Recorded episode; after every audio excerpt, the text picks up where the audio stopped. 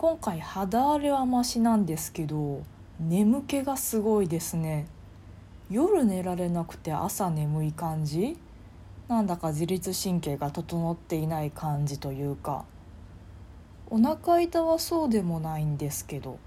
でも先月は肌荒れが広かったな。あと気分の落ち込みとかやる気のなさも先月の方がひどくて今月はそうでもないかも。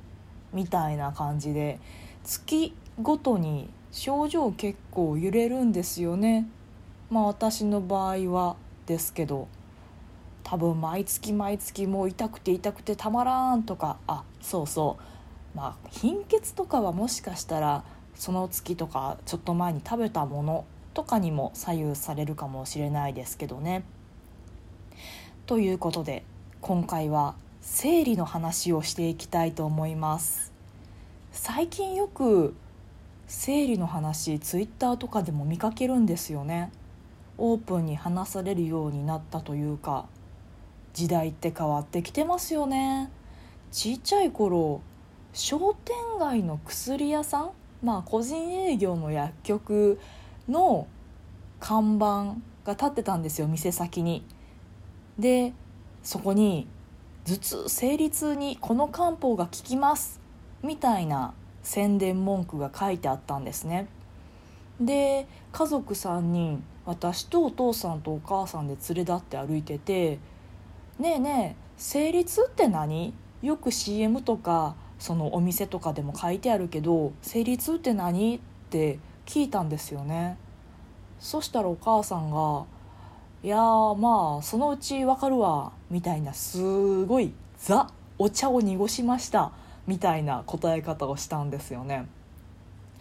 今って生理についてもちっちゃい頃から男の子でも女の子でもちゃんとそういうものがあるんだよっていうのは伝えていきたいなみたいな。シェリーさんとかはそんな感じで発信されてますよね。私も伝えてほしかったなと今思えば思いますけど。時代もせ時代のせいもあるし母一人に背負わせるのはなんだか違うのかなとも思ってみたり。猫だって吠えたい。この番組ではリアルではちょっと喋りづらいこと。だけど誰かに聞いてほしいこと。日々の雑多な所感をいかに言葉にできるか鋭意挑戦中です。少しの間お付き合いいただけますと幸いです。そう。だから家庭でその生理月経の話をお母さんから所長が来る前に聞いたことはなかったですね。小学4年生のいわゆる性教育の授業だったと思う。で担任の先生男の人だったんですよね。だから生理の説明がめちゃくちゃで トイレに行ったら女の子は血が出ますって言われたんですよ。でもう本当にそのワードしか知らなかったんで血尿が出るんだってマジで思ってた。まあ小4ぐらいだからもうぼちぼち始まる頃だよね。だからもう少し具体的にさ知っとくべきだと思うの。あのお腹痛くなったりするよとかあのお肌荒れたりとか気分が情緒不安定になったりとか貧血になったりとかするよとか1週間ぐらい続く人もいれば3日で終わる人もいてねとかあの生理用品っていうものがあってねナプキンだけじゃなくてねとかいろいろ知っとくべきじゃないそのその年になったら。だけどね何にも知らなかった。でちゃんとこう家庭でとかお母さんが教えてくれる子とかは「生理ってくるんやで」とかあのこそこそっとね女の子同士の内緒話でしてましたけど「えな何それ？ええ血尿が出るの？え月に1回血尿が出るってこと?」みたいな。そのレベルの知識しかなかったんだよね。よくないよね。今思えば相当遅れてるというか中途半端というかよくなかったですよね。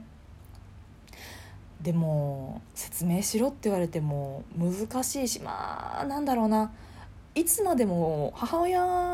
の傾向として私にいつまでも子供でいてほしいっていうのがあったみたいでだんだんこう大人の体になっていくとかこう自立心が芽生えるっていう私の成長の側面からはある程度こう距離を置いてっていう感じの方だったので 母親さんがね。だから、まあ、生理のこともそうですし例えば無駄毛の処理のこととかも母親から教えてもらったことないんですよね父親がねじゃあそろそろそんな時期かなとか言ってこうひげ剃り貸してくれてとかそういう 家庭でしたね。これ今話してて思ったけど相当変だよね。まあまあそんな感じの家庭だったんでね。で初めてその生理が来てまあまあお母さんに言ってみたいな感じですけど結局ちらっとねちらっとなんかお腹気持ち悪くなったりしない？みたいな。ふわっと聞かれたのが1回だけあっただけでであとはそのちょっとね英会話教室通ってたんでその頃で英会話教室に通ってる私よりも年上のお姉さんがいはったんですけど、まあ、そのお姉さんのお母さんから「あ生理ってこんなこんなこれこれが大変だよね」ねって言われてあこんなオープンに話していいんだって衝撃を受けた記憶もありますね。でまあまあそんな感じで右往左往してたんですけど来なくなったんですよね。まあ、ちょっとね無理なダイエットというか受験の色ぜのせいでこう食べ物を控えるというか痩せなきゃ痩せなきゃっていう時期が高校1年2年2年間ぐらいですねなんか中学校の時にこの思春期でその食べるというかすごい食欲が湧いたんですよね。まあ、二次成長の関係とかホルモンのバランスとかで。でその時に人生マックス体重で5 0キロ近くいったんですよ。ほんで、まあ、その反動とかあと受験のストレスとかでこうダイエットしようと思って。で勉強でテストのいい点取ることとこう体重計乗って体重が落ちていくことがこの2つの楽しみでもってこうなんとか日々を乗り越えてた時期があって。それでね体重はマックス50近くあったところから一気にね42キロぐらいこう食べないダイエットで落としたんですよね。そしたら生理が止まって で生理止まりましたって言ってでお医者さん行くかって一回聞かれてでもやっぱりこう抵抗感があるのでいや行きたくないって言ってそのままほったらかしになってたんですけどそしたらねあのさすがに不安になってきてもう体重落ちて1年2年だからもう来なくなってたんですよね。んでこう、まあ、受験も落ち着きましたと。まあ、そろそろ目処が立ってきてでふとあれ？私生理2年くらい来てないじゃんやべえなと思ってネットで調べたらマジでやばいよもう二度と子供産めなくなる可能性もあるよとか出てきてあと骨粗しょう症になるよとかいろいろ出てきてやばいと思って病院連れてってもらってでホルモンの薬かな？とあと体重増やしなさいって言われて増やしたら無事に来るようになったんですけどそしたら今度生理痛がすっごい加速度的にひどくなっていって本当月毎月ごとにひどくなっていったんですよ。まあまあ、始まりだしだから高3の半ばぐらいから順調に来るようになってで大学生ぐらいから結構もう薬を連日飲まない痛み止めを連日飲まないとしんどいとか貧血で倒れそうになるみたいな。そんなことが毎月毎月続いてたんですね。でしかもだんだんじわじわひどくなっていってるっていう、まあ、良くない傾向だよね。まあ、多少痛いのはみんなそうかなと思ってで、まあ、薬飲んだらマシになるからいっかと思ってたんですけど社会人になって3年目ぐらいから本当にマジで耐えられないくらい痛くなったんですよ。どれぐらい痛いかっていうと泣くぐらい痛い。こう仕事でキーボードカタカタ打ってるでしょ？で急にこう痛みがなんかもうズドンってくるんですよ。そしたらもう痛すぎて指一本動かせないぐらい硬直しちゃうんですよ。こうキーボードで「あいうえ」を書きくけこうですね書きくけこの「け」言った時点でピキッて固まってそのまま動けないってなって。で話しかけられても「あああはいはいはい」みたいな。何にもできない状態になって。でこれはさすがにやばいと。でその頃ね出血してる期間もね10日ぐらい続いてて。これはやばい。だから貧血もひどいししかも10日間その波が波がないとずっとマックスレベルで失血してこれはやばいぜと思ってさすがに人生2度目のその止まってた時間止まってて産婦人科行ったのとまた今度痛すぎてまた行くっていう。そしたらあの先生がねもうスッとああそれは月経困難症かな。まあ子宮内膜症の可能性もあるけどとりあえずピル飲んで超低用量ピルって言って副作用の少ないやつあるからとりあえずそれ飲んで様子見ましょうか。ってもう1回目の初診でピル出してもらえたんですよね。そしたらねもう一気にマシになった。もうまあ不純とかはなかったんですけどさらにさらに正確にあの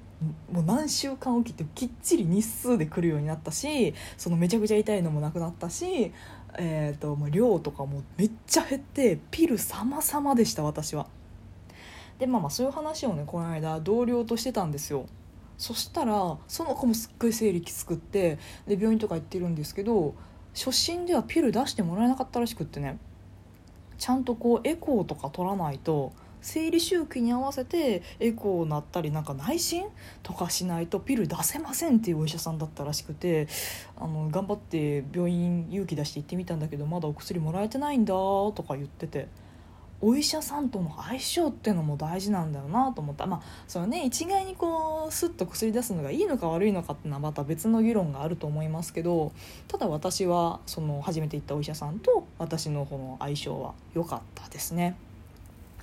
まあ生理の話いろいろオープンにできるようになっていい時代になったなと思います。男性の方も含めてあのいろんな理解が進んでまあ生理の時に限らずねあの体がしんどいなっていう時は無理せずにお休みしたりあの他の人に助けを求めたりっていういい世界になるといいなという話で今回終わりたいと思います。お聴きいただきましてありがとうございました。